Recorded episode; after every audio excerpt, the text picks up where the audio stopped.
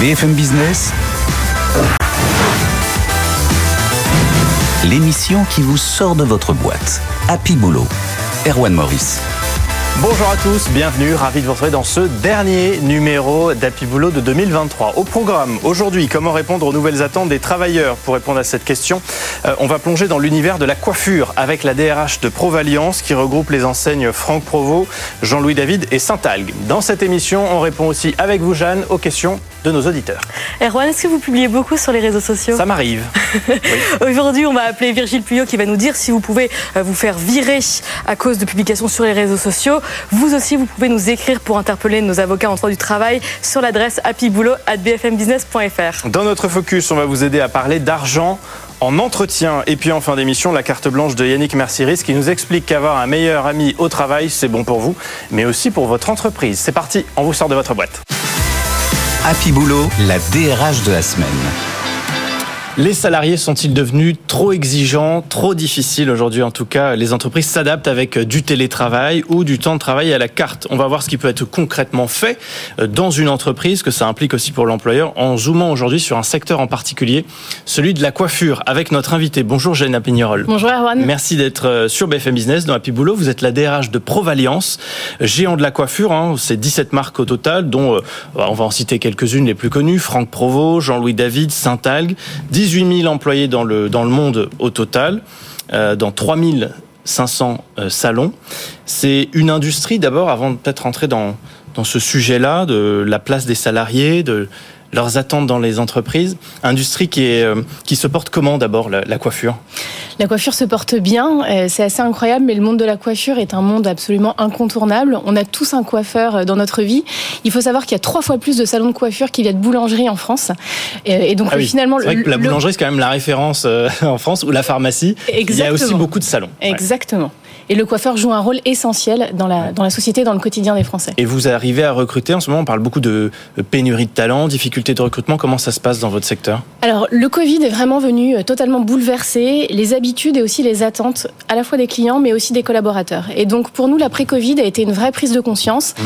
et finalement euh, une, une, la réalisation du fait qu'il était nécessaire de nous réinventer, de nous moderniser et de transformer la proposition qu'on faisait à nos collaborateurs. Ouais. Et donc le président du groupe, Marc Oblet, il y a deux ans, a pris une décision assez importante, celle de créer la fonction RH au sein du groupe. Donc je suis arrivée pour prendre à bras le corps cette, cette mission. Donc j'ai, dans un premier temps, monté une équipe avec à la fois de la mobilité interne et du recrutement externe. Et puis ensuite, je me suis attelée à créer cette fameuse politique RH en tant que leader qu'on souhaite avant-gardiste, innovante et différenciante pour nos collaborateurs. Mmh. Alors, ça passe par quoi? Parce qu'aujourd'hui, euh, on, on, a l'impression que beaucoup, bah, quand ils cherchent un travail, ils, cherchent, ils ont des exigences qu'ils n'avaient pas il y a encore quelques années. Alors, il y a le télétravail, bien sûr, qui a émergé avec le oui. Covid, mais on parle aussi de la semaine à quatre jours. Euh, on parle de beaucoup de choses, de, de, de congés payés. Euh, quels sont les sujets qui sont beaucoup abordés aujourd'hui dans les, dans les entretiens? Ouais, C'est assez juste de se dire en tout cas que les attentes ont évolué. Je parlais de la pré-Covid et ça s'est accéléré sur les mois qui ont, qui ont suivi. Donc la toute première action justement pour bâtir cette politique RH nouvelle pour nos collaborateurs, ça a été de les écouter. Parce que l'envie n'était pas de créer quelque chose dans un bureau entre nous, entre équipes RH, mais bien de faire quelque chose qui répondait à leurs besoins. Donc on a lancé une grande enquête d'opinion interne pour écouter nos 3000 collaborateurs présents sur le territoire français, comprendre comment est-ce qu'ils allaient, de quoi est-ce qu'ils avaient envie. Ouais. Et c'est fort de ces retours qu'on est venu créer une politique basée sur des axes stratégiques clés qui nous différencient. Et alors, qu'est-ce qui en ressort ouais? Alors, il y en a plusieurs. Donc, mmh. des parcours de formation qui sont extrêmement riches et complets. Et ça, c'est important. Se sentir employable, se renouveler chaque jour. La quête de sens aussi, ça passe par le biais des formations et par le biais de se réaliser dans le quotidien. Et c'est assez inédit chez Provalliance parce qu'on a trois écoles de formation interne. On a un CFA qui forme les jeunes au CAP, au BP, qui fait aussi un petit peu de VAE. On a une école technique qui forme à l'artistique nos coiffeurs, à la technicité métier.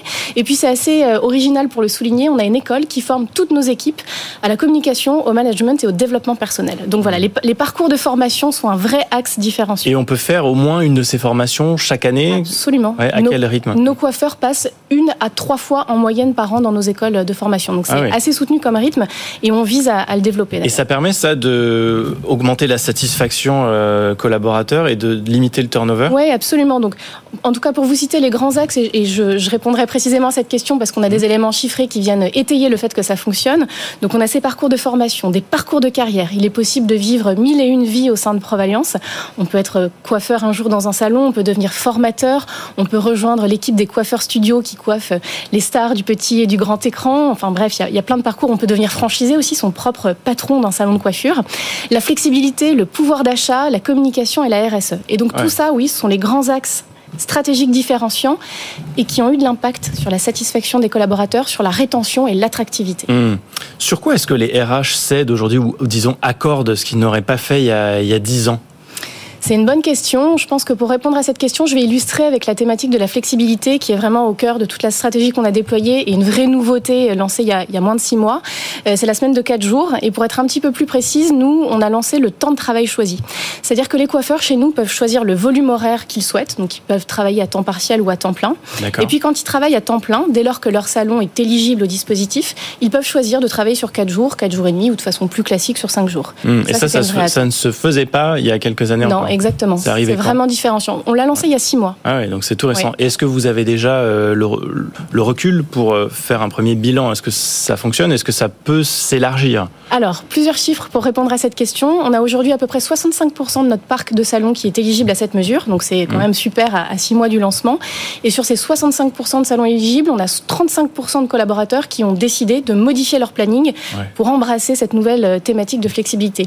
Et une autre data qui est super intéressante, on a lancé une grande enquête d'opinion interne. Je vous en parlais tout à l'heure quand je suis arrivée pour mhm. comprendre de quoi ils avaient envie. Et eh bien, cette enquête, on la renouvelle chaque année, en fin d'année, pour comprendre ce qui a fonctionné et quelles sont les attentes pour l'année euh, suivante. Mhm. Les chiffres viennent de sortir, ah c'est vraiment tout frais. Euh, et donc, on note une évolution extrêmement favorable, puisqu'il y a trois ans, on était sur un INPS, l'Employee Net Promoter Score, qui se note de moins 100 à plus 100. Mhm. On était à moins 20 il y a deux ans, à moins 10 il y a un an, et là, on est à plus 14. Et qu'est-ce qui le justifie rapidement? Exactement tout ce que je viens de présenter là. Toutes ces thématiques qui ont été travaillées autour de la flexibilité, mmh. de leur parcours de carrière, de leur employabilité, euh, le pouvoir d'achat aussi qu'on a travaillé en lançant les titres restaurants pour nos équipes en salon il y a six mois mmh. également. Donc ce sont toutes ces initiatives qui ont été portées. Et bout à bout, ça permet de renforcer la, satisfaction. Exactement. Dans un secteur qui est quand même, alors vous disiez que ça allait bien la coiffure, mais on cherche toujours des, on cherche toujours des nouvelles recrues. Absolument.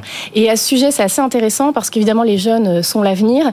Et nous, on a estimé en tant que leader que la politique du jeune devait vraiment être au cœur de notre action et on a pour la première fois, donc c'est un vrai record historique chez Provalliance, plus de 750 jeunes dans nos salons ah et on en est extrêmement fiers. Il nous reste une minute, oui. Géna Pignerol, pour savoir un peu mieux quel manager et DRH vous êtes. On vous amène tout de suite euh, la boîte du DRH avec Marianne. Je vous invite à piocher deux papiers, des phrases à compléter et on va essayer de mieux vous cerner. Alors, dans ma boîte, pour régler un conflit, je J'ouvre la discussion. Euh, je crois que c'est extrêmement important. En tout cas, il ne doit pas y avoir de non-dit dans une entreprise. On passe finalement tellement de temps au travail euh, qu'on doit se sentir heureux, prendre du plaisir à venir chaque jour au quotidien. Et donc, quand il y a un problème, il faut en parler. Et vous arrivez à le faire oui, en tout cas, c'est ce que je recommande à tous mes managers. Bien sûr, je peux pas être présente au quotidien sur 400 salons répartis en France et 3000 collaborateurs, mais c'est en tout cas ce qu'on inculque dans les formations management pour nos équipes. Allez, le deuxième.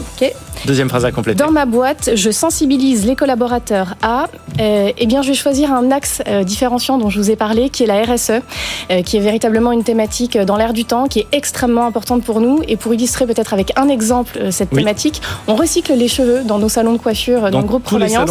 Pas dans tous nos salons, en tout cas dans tous nos salons de la marque Saint-Algue, qui est une des marques du portefeuille du groupe. Et on va probablement développer cette action dans d'autres salons. on en fait quoi? Eh bien, plein de choses. On peut en faire du paillage pour l'agriculture, on peut en faire des bouts d'infiltrants dans la mer pour euh, euh, arrêter les, déchets polluants. Donc, il y a plein de, plein de choses ah incroyables à faire avec des cheveux. Vous apprenez des trucs là en plus. mais c'est bien parce que voilà, chacun s'engage aussi euh, bah, comme il peut. Et c'est vrai que la, coiffure a son rôle à jouer. Pourquoi pas, bien sûr, dans la, la, transition aussi environnementale. Merci beaucoup, Géna Pinerol. Merci à vous. Merci d'avoir été avec nous tout de suite. On vous retrouve, Jeanne, pour euh, le coup de fil à l'expert, les réponses aux questions de Coup de fil à l'expert. Et on joint tout de suite euh, Virgile Puyot, avocat associé du cabinet Winston Strawn, pour répondre à cette question. Puis-je être viré en raison de mes publications sur les réseaux sociaux lorsque je suis en compte privé? Eh oui, Jeanne, il est possible à un employeur de licencier son salarié en raison de ses publications sur les réseaux sociaux, même si son compte est privé. Toutefois, L'atteinte portée à la vie personnelle du salarié doit être justifiée et indispensable. Ces règles ont récemment été rappelées par la Cour de cassation dans une affaire où deux infirmières ont été licenciées en raison des photos prises lors de soirées au sein de l'hôpital et échangées sur un groupe de messagerie privée. Virgile Puyot, associé, avocat associé du cabinet Winston Strawn. Écrivez-nous vous aussi pour interpeller nos avocats en droit du travail sur l'adresse happyboulot.bfmbusiness.fr. Happy Boulot, le focus RH. Et c'est Noël. Et dans votre entreprise, les NAO, négociations annuelles obligatoires, sont peut-être déjà passées ou vont bientôt arriver. Généralement, c'est la période. Alors, est-ce que c'est le moment opportun pour demander une augmentation? Et comment on fait? On va essayer d'y voir plus clair avec nos deux invités. Sandrine Dor, bonjour. Bonjour Erwan. Euh, fondatrice de How Much, spécialiste de la stratégie de rémunération. Et euh, avec nous, Diane Rousseau, responsable du département édition sociale chez l'ami Liaison. Bienvenue. Merci. Merci d'être là pour euh, parler de ça avec nous aujourd'hui dans, dans Happy Boulot. Alors les NAO, c'est vrai peut-être pour commencer, les, les, entretiens annuels aussi, ça arrive souvent euh, en même temps. C'est le moment idéal pour parler d'argent? Euh, si on devait en, en, trouver un dans une, dans une année de travail, est-ce que ça serait celui-là, Sandrine? À mon sens, oui. Euh, il y a des entreprises qui essayent de, de séparer le moment où on parle d'argent du moment où on parle de l'évaluation annuelle. Moi, je trouve que c'est aussi le meilleur moment. Euh, si on se met à la place des salariés, c'est quand même le moment où on parle de ses réalisations, de l'évolution de ses responsabilités, de ce qui s'est passé de particulier dans l'année. Hum naturellement, on a envie de, de, connaître un peu la contrepartie Parce de ce qui s'est passé. On fait le bilan et on se projette aussi sur la Oui. suite. Comment on formule sa demande Alors, pour poser le cadre, moi je rappelle que j'accompagne les entreprises dans la définition de leur politique, ce qui me donne un point de vue un peu différent des personnes qui aident les gens à négocier leur salaire. Donc de mon point de vue, la première étape absolument indispensable, euh, c'est de se préparer. Ça paraît un peu euh, facile dit comme ça, mais en vrai, il faut prendre le temps de regarder comment sa rémunération elle a évolué depuis qu'on est rentré dans l'entreprise. À combien j'étais à l'époque, à combien je suis aujourd'hui, comment ce salaire il a évolué et quels étaient les prétextes. Est-ce que les, les augmentations que j'ai eues, elles étaient liées à ma performance, aux augmentations générales Et euh, comme vous le disiez, Diane, de regarder au global quelles sont les primes que j'ai touchées, quels sont les avantages qui m'ont été accordés? En tout cas, il faut faire ce point, euh, ce, ce, bilan absolument nécessaire. Pour pas partir euh, d'un constat erroné, en fait, quand on arrive devant l'employeur le, ou le, le, manager. Oui, en tout ouais. cas, c'est pour vraiment avoir les billes de savoir d'où on part et où est-ce qu'on veut aller. Mmh. Et justement, une fois qu'on est très clair de là où on est, ben, on définit la, la cible de là où on veut aller. Et moi, j'encourage vraiment les gens à être précis. Euh, dire quand on veut une augmentation, euh, beaucoup de gens disent je veux une augmentation, mais ne donnent pas un chiffre précis. Mmh. Quand on veut 3 000 euros, on dit je veux 3 000 euros. On voit après comment ça réagit. Parce que moi, je constate souvent des situations où une personne demande une augmentation, on lui accorde et elle est déçue du montant. Et, oui. et là, il y a quelque chose d'un peu, d'un peu gênant parce que le collaborateur, la collaboratrice est déçu, le ou la manager est déçu aussi, et on part sur quand même une année à venir qui, qui commence sur quelque chose d'assez désagréable. Ah oui, ça serait Donc, dommage. On se prépare. Mm -hmm. Où est-ce qu'on est? Où est-ce qu'on va? Ensuite, on prend rendez-vous. Idéalement, on s'entraîne un peu avant. Si on a un complice, une complice, pour tester ses arguments, à la fois tester ses arguments et voir comment est-ce qu'on réagit quand on parle d'argent. Parce que comme vous le disiez, en France, parler d'argent, c'est un peu délicat. Parce que parler d'argent, c'est un sujet qui est très émotionnel. Quand on parle d'argent, il y a des choses qui se passent. Mmh. Donc, se tester, c'est voir qu'est-ce qui se passe quand je parle de ce sujet. Quand mon complice refuse mon augmentation ou a un argument qui me gêne, bah pourquoi ça me gêne? Ça nous permet d'ajuster. Une fois qu'on est prêt, mmh. Là, on prend rendez-vous. Mais on prend vraiment rendez-vous une fois qu'on est prêt et on évite de se faire coincer entre deux portes. Quand on va voir son manager ou sa manager peut dire j'aimerais qu'on parle de ma rémunération et que la personne nous répond bah, écoute, là j'ai un moment, euh, entre, on en discute. Non, vraiment, j'insiste mmh. pour qu'on le fasse dans un cadre prédéfini, enfin bien défini un peu plus tard, le temps que toi aussi tu te prépares. Il faut vraiment laisser le temps au manager aussi de se préparer. Ouais. Diane Rousseau, qu'est-ce qu'on peut faire euh, ou ne pas faire, aussi bien du côté de l'employeur que de l'employé dans, dans, ce cas de figure? Euh, Le respect du SMIC, des minimums conventionnels, ouais, etc., bon. c'est la base. Oui, parce mais que sinon, également, on fait un procès, quoi. Hein, voilà, carrément. exactement. Mais également peut-être des principes un peu moins connus, tels que le principe de non-discrimination. Euh, également, très important, l'égalité professionnelle femmes-hommes. Mmh. Et puis, encore une fois, j'y reviens, euh, le principe plus général de, de, dit de travail égal, salaire égal. Donc, euh, au-delà au même de, euh, de cette question de, de, propre performance, etc., si vraiment on, on, on considère qu'il y a une réelle frustration et qu'on considère qu'on n'est pas traité de façon adéquate par rapport, par exemple, à ses collègues. Mais ça suppose ça... de sonder ses collègues aussi pour savoir si on est en phase et qu'on a le, un salaire équivalent, un poste équivalent. Parce que ça, le, le manager, l'employeur le sait, mais mais le salarié, s'il pose pas la question, il n'est pas censé savoir. Il n'est pas censé savoir. Il y a des choses qui, qui, qui, qui circulent, qui circulent dans, dans Tout la se vie sait en matière de rémunération. Ah bon Tout finit par se savoir. Ouais. Quand on, quand on fait des petits secrets ou quand on dit à son collaborateur, sa collaboratrice, tu ne le répètes à personne, on achète du temps, on n'achète pas le silence. Donc il, par il- vaut mieux être transparent dès le départ. Au moins, on maîtrise les informations qu'on donne. Comment est-ce qu'on prend conscience de, de sa valeur finalement euh, avant l'entretien, après, puis euh, enfin au global, quand on veut réclamer une, une augmentation euh, bah, comment on fait pour savoir ce qu'on peut demander, ce qui est raisonnable, ce qui est cohérent? Alors, vraiment, là, le travail préparatoire, il aide beaucoup à ça. Parce que quand on regarde, quand on, on prend le temps de se repencher sur ce qui s'est passé entre l'arrivée dans l'entreprise et aujourd'hui, parfois les gens me disent, les gens qui ont un peu confiance en eux ou qui sont un peu timides, me disent, mais non, rien, rien de particulier. Bah si, en fait, qu'est-ce qui s'est passé? Faites la liste. N'hésitez Mm. pas à, le faire, euh, à le faire de manière complètement décomplexée.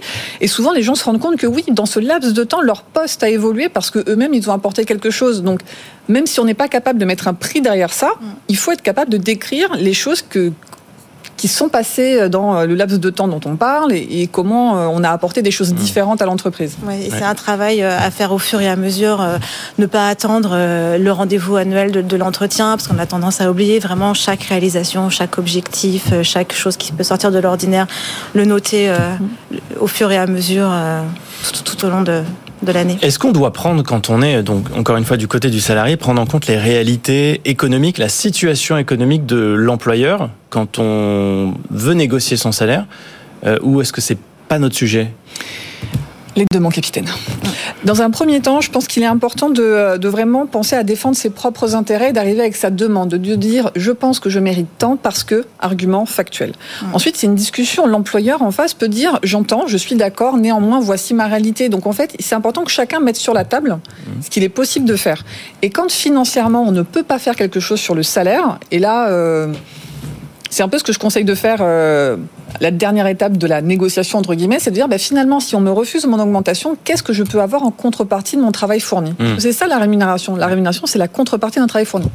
Diane Rousseau, un mot là-dessus? La rémunération, euh, ce n'est pas seulement euh, le, salaire euh, au sens propre. Il peut y avoir des, des avantages annexes, des avantages en nature, des, euh, une politique intéressante, je sais pas, en matière de, de tickets restaurants. euh, on peut aussi élargir la focale, pas, pas spécialement le, le mais euh, le télétravail, des, des choses, Oui, des ça, en de télétravail, etc. Ouais. Et puis il y a aussi euh, en termes de rémunération, il peut aussi y avoir euh, une politique de, de participation, d'intéressement, Mmh, etc. euh, plus large. Autre cas de figure, mais pour une personne en, en CDD, est-ce qu'elle peut profiter de la fin de son contrat Elle va être renouvelée, mettons, par son employeur. Profiter de ce moment-là pour se faire augmenter Ou est-ce que l'employeur a le droit de dire non, non, de toutes les manières, c'est le même travail, on poursuit tout à fait six mois de CDD, on repart sur six mois, ça sera la même chose? Alors oui, l'employeur a le droit de le dire, mais euh, ça, c'est c'est négociable. Le salarié a droit aussi à ce moment-là euh, de tenter euh, sa chance euh, en arguant bah, que si le contrat est renouvelé, c'est qu'il a fait, il a donné ses preuves dans la première partie. Et on peut avoir peur, Sandrine Dorb, de ne pas se faire renouveler dans les cas où, en fin de CDD, on demanderait une augmentation. Peur que l'employeur dise bon, bah, dans, dans ces cas-là, non, je vais prendre quelqu'un d'autre. Ça peut faire Je peur. comprends, euh, je comprends que les gens aient peur, et c'est la même peur qu'on me rapporte parfois quand on négocie son salaire à l'embauche, euh, sans parler d'un CDD précédent. Parfois, des gens me disent j'ai peur de demander plus parce qu'ils pourraient à ce moment-là me dire pas moi. Tout dépend de comment on parle. On peut très bien dire à l'employeur bah, merci de votre confiance, de donner mon CDD, je suis ravi. Néanmoins, j'aurais voulu avoir un peu plus pour telle raison factuelle, telle raison factuelle, telle raison factuelle. Est-ce qu'il est possible de faire quelque chose? La personne en face, elle dit non, on accepte ou pas. Mais Voilà. quand on porte le sujet correctement, il n'y a pas de raison que la personne se vexe euh, parce qu'on a parlé d'un sujet. Bon, et on arrive là dans les très prochainement en en 2024. Euh, bonne résolution. J'ai envie de changer de travail. Je, je veux trouver un, un autre employeur. Euh, et- et comment je fais pour euh, négocier lors de l'entretien? Est-ce que je propose une fourchette de prix? C'est quoi les- les- la bonne méthode pour avoir ce qu'on veut à la fin? Moi, j'aime pas trop les fourchettes euh, parce que ça fait un biais d'ancrage. Euh, Finalement, si je vous dis je veux entre 50 et 55, On va vous mettre 50. on va mettre On va avoir 50. 50. Euh, donc moi, j'aime bien donner un prix fixe, mais tout en tout en apportant. Quand si on a peur de donner quelque chose de trop brut et que ça puisse fermer des portes, d'apporter un peu de nuance. Voilà. Moi, j'ai pensé à un package autour de 50 000 euros. Qu'est-ce Oui. que vous en pensez? Quelles sont vos pratiques? Et puis de rebondir. Et quand la personne dit ah moi c'est plutôt 45, on peut dire ah ah je suis un peu étonné parce que Mm. de ce que j'ai vu sur source source source. Les Ouais. pratiques étaient plutôt là. Et des sources gratuites, il y en a. Sans parler de glace d'or ou Il euh, faut évaluer le marché quand même. oui, mais il y a plein. De... alors, Michael Page et Robert Ralph, par exemple, sortent tous les ans une enquête en donnant des indications de prix sur les postes secteur par secteur. Hmm. Donc, oui, c'est pas ce qu'il y a de plus fin, mais ça donne un indicateur et ça peut être une base de discussion. Bon, eh ben on espère qu'on vous aura éclairé sur ces sujets-là qui sont très intéressants et qu'on continue de traiter bien sûr dans Happy Boulot. Merci beaucoup Sandrine euh, Dorb, fondatrice de How Much, spécialiste de la stratégie de rémunération et Diane Rousseau, responsable du département édition sociale chez l'Ami Liaison. Merci d'avoir été avec nous, c'est l'heure de la carte blanche.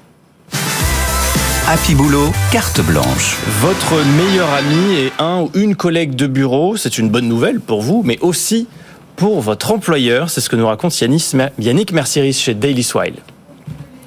Est-ce que vous avez un meilleur ami au travail? Sachez que c'est super pour vous, mais ça vous le savez déjà, mais c'est aussi un super atout pour votre boîte et pour votre carrière. Et je vais vous expliquer pourquoi. Avoir un meilleur ami au travail, c'est pas forcément synonyme de récréation. Ça peut aider sur plein de points professionnels. D'abord, on est plus productif. Quand on travaille avec un copain, on a forcément plus envie de l'aider. On va pas le laisser dans la galère. Donc forcément, on a plus de solidarité dans le travail. On est aussi plus en confiance. On peut par exemple poser une question dite bête sans peur d'être jugé. Et ça, ça donne forcément beaucoup plus de confiance et donc de créativité derrière. On note aussi qu'il y a beaucoup moins de stress et pour l'employeur, beaucoup moins de turnover. C'est rare que quelqu'un qui est bien dans sa boîte, avec des gens qui l'aiment bien, ait envie de partir. Tout ça, c'est tout bénéf pour l'employeur et l'employé. Parce que quand on n'a pas tout ça, bah on a une baisse de motivation, forcément un sentiment d'isolement plus grand et donc un engagement qui s'étire au fil du temps. Bon, selon l'INSEE, on passe environ plus de 70 000 heures dans sa vie au travail, ce qui nous laisse grosso modo le temps de regarder 800 fois l'intégrale de Friends. Donc autant le faire avec des gens qu'on aime bien, non? Happy Boulot, le labo RH. En 4 minutes aujourd'hui avec Maxime Cariou, bonjour. Bonjour. Fondateur de la startup top spécialiste euh, de la réduction du turnover dans les entreprises. Vous avez développé un outil basé sur l'intelligence artificielle. Aujourd'hui, euh, c'est devenu indispensable. Hein. Outil qui accompagne le manager en l'alertant sur les risques les plus probables euh, de départ au sein des équipes. C'est presque magique là. Sur, quoi ça se base en fait votre technologie? Presque en effet, et puis on parle beaucoup d'IA en ce moment. Alors on a parlé beaucoup d'IA générative, mais là on est vraiment sur l'IA prédictive, donc c'est encore un autre domaine. Et nous on se base euh, sur trois ans d'historique de données en moyenne. Donc on, clairement on se branche sur les SIRH de nos, de nos grands comptes clients, parce qu'on travaille plutôt pour des grands comptes. Et donc il faut récupérer beaucoup de data d'historique en fait pour pouvoir prédire. C'est parce qu'en fait on parle beaucoup d'IA, l'IA, l'IA, l'IA, mais on devrait parler d'abord de data et, de ce qu'on peut en faire et du droit à l'usage aussi, parce que ça soulève toutes ces questions-là sur le domaine RH. Et, euh, et, après, oui, qu'est-ce qu'on voilà, qu'est-ce qu'on qu'est-ce qu'on pousse euh, en termes d'IA et qu'est-ce qu'on qu'est-ce qu'on amène, mais c'est ça. Et en fait, vous, avec euh, donc Top, votre entreprise, vous mmh. suggérez au cas par cas des actions correctives pour éviter que les gens s'en aillent. Des actions correctives, préventives et aussi du nudging. Donc, le nudging, c'est le conseil au manager pour mener les, bonnes petites actions dans son quotidien et, l'enrichir quelque part dans, dans, son activité.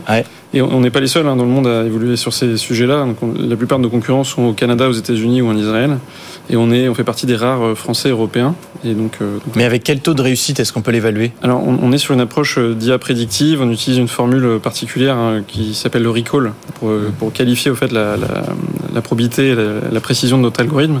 On est aux alentours, on est entre 80 et 90% de précision sur notre algorithme pour dire à une société voilà quels sont les collaborateurs qui ont le plus de risques de démissionner dans le trimestre prochain. Ah et l'algorithme continue à évoluer parce qu'en fait la techno évolue vite dans le domaine et euh, continuer à évoluer dans ce sens-là. Et on voit que l'intelligence artificielle euh, touche beaucoup le, management. En, dans peu de temps, on pourra plus s'en passer, on a l'impression. Alors, c'est, voilà, on en est vraiment qu'au début. Quoi. c'est ça. C'est ça, les, les grands comptes et les grandes entreprises et le grand public euh, ont encore beaucoup de travail à faire euh, sur cette histoire de données, en fait, parce qu'il faut, faut, la, faut, la, faut l'agréger, il faut la traiter, il faut donner l'autorisation aussi dans certains cas. Et puis euh, tout ça va évoluer dans le temps, mais on est à peu près certain aujourd'hui qu'on est sur un sujet d'avenir. Et il va falloir former les RH aussi à ces questions-là. Et, alors du coup, on échange beaucoup avec des institutionnels, des RH, des, universités. Et en effet, c'est un peu le sujet du moment Parce qu'aujourd'hui, il n'y a pas de formation. En fait, ah bah on récupère votre logiciel. Bon, peut-être que vous, vous, mettez quelqu'un pour expliquer comment ça marche. C'est aussi ce qu'on fait avec vous aujourd'hui, c'est qu'on se doit d'être très pédagogue avec grand plaisir. Euh, et, on passe beaucoup de temps à expliquer comment ça fonctionne toute cette IA-là et qu'est-ce qu'on peut en faire et comment bien le faire. Parce que en fait, la, la Commission européenne vient de voter un texte qui s'appelle l'AI Act. Hmm. Et on aura la, la, transcription et l'atterrissage en France d'ici 2026. Donc il y a tout ça aussi qui arrive. Eh Donc il va falloir effectivement s'y intéresser. Euh, votre solution, elle s'adresse à tout type d'entreprise, aussi bien les toutes petites boîtes que les très grands groupes, ou c'est plus ciblé? Pour le moment, on est plutôt sur les grands groupes, donc euh, plutôt CAC 40 et ETI. Parce qu'il faut beaucoup de données pour pouvoir. Euh, et il faut surtout de l'accessibilité à la donnée, parce que et même certains grands groupes n'ont pas, accès à la donnée. Donc en fait, alors que dire d'une PME ou d'une plus petite entreprise, c'est plus compliqué. Donc et nous, vu qu'on est dans une logique start-up, on doit, on est pris aussi par le temps, on doit accélérer sur les grands comptes avant d'aller traiter les plus. Aller là où c'est le plus efficace dès le début. on est là à la fin de l'année. Est-ce qu'il y a une saisonnalité des, démissions? Est-ce qu'aussi vos algorithmes permettent de déceler ça? Est-ce que quand on arrive à la fin de l'année, ben, il y a les bonnes résolutions, on se dit allez c'est bon, je, je, me bah, barre, je change d'employeur. Ouais, alors déjà dans tout ce travail qu'on fait avec les entreprises, on leur permet déjà de, de, réagréger leurs données, de les nettoyer, de les mettre au propre, de comprendre des choses qui se passent dans leur environnement. Et en effet, sur pas mal de métiers en tension, on, observe une saisonnalité, euh, notamment dans le métier du conseil, du digital. Ouais. Et alors c'est à quelle période Deuxième semestre. C'est que les gens partent en vacances, euh, rentrent de vacances et posent l'ADEME. Et, vraiment, on voit les C'est l'été, ouais, c'est fin d'été. Ah oui, c'est fin d'été. Hmm. Mais après, il y a dans d'autres industries, c'est différent. Et puis les taux de turnover varient beaucoup, parce que dans, l'industrie, euh, au sens large, c'est plutôt des taux de turnover aux alentours de, des 5%. Alors que sur d'autres métiers comme le conseil ou, la tech, c'est des 20, 25, 30, voire plus. Bon, pour faire appel à vous, on fait comment ah bah, Simplement, on prend contact sur le site internet et puis euh, l'équipe, L'adresse euh, l'équipe prend, la, prend la relève. Euh, c'est donc top-turnover.ai, donc AI. Merci beaucoup, Maxime Cariou, fondateur de Top, d'être venu dans Happy Boulot. C'est tout pour aujourd'hui. C'était le dernier numéro de l'année. On se retrouve bien sûr en 2024, hein, sans, sans, surprise, avec beaucoup de sujets qu'on vous a préparés avec Jeanne Spicarolène. Vous retrouvez cette émission dès à présent en replay et en podcast. On se retrouve euh, bah, à la rentrée en 2024. D'ici là, soyez heureux au boulot. Happy Boulot, l'émission qui vous sort de votre boîte.